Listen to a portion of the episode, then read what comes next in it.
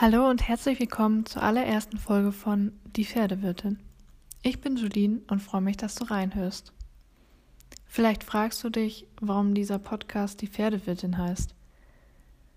Das ist mein Beruf und genau um den soll es hier gehen. Es wird darum gehen, was ein Pferdewirt überhaupt macht, wie man so einer wird, aber auch wie man sich, wenn man dann Pferdewirt ist, noch weiterbilden kann. Außerdem wird es viele spannende Folgen zu Themen rund um das Berufsfeld des Pferdewirtes geben, wie zum Beispiel der Pferdefütterung oder auch der Pferdegesundheit. Wusstest du zum Beispiel, dass der Pferdewirt ein anerkannter Ausbildungsberuf ist und es sogar fünf verschiedene Fachrichtungen gibt? Nein? Dann bleib auf jeden Fall dran, denn in dieser ersten Folge werde ich euch den Beruf des Pferdewirtes vorstellen.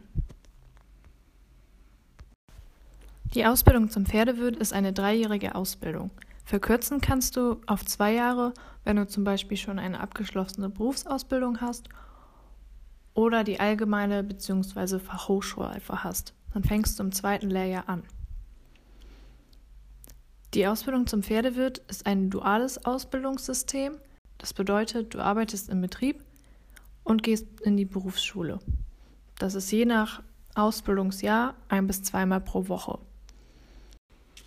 Dort hast du verschiedene Unterrichtsfächer zu Themen wie Fütterung, Haltung, Gesundheit, Zucht oder das Trainieren von Pferden.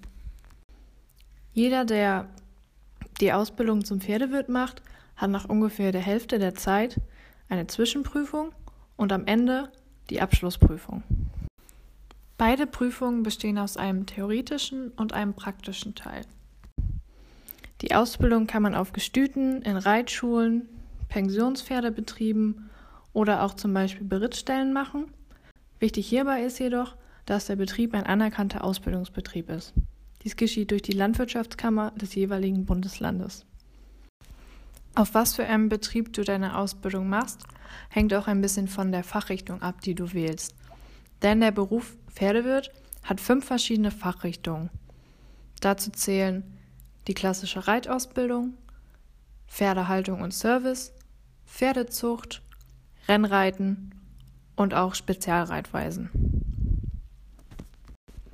Kleiner Tipp, wenn du mehr über die verschiedenen Fachrichtungen erfahren möchtest, hör auf jeden Fall in den nächsten Folgen nochmal rein.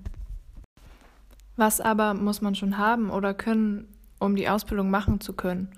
Was sind also die Voraussetzungen? Theoretisch kannst du die Ausbildung zum Pferdewirt auch ohne Schulabschluss machen. Das kommt aber eher selten vor. Hast du also einen Hauptschulabschluss, einen Realschulabschluss oder Abitur, kannst du die Ausbildung auf jeden Fall beginnen. Viel wichtiger als dieser Aspekt ist allerdings die Erfahrung im Umgang mit dem Pferd. Hier gilt, je mehr, desto besser.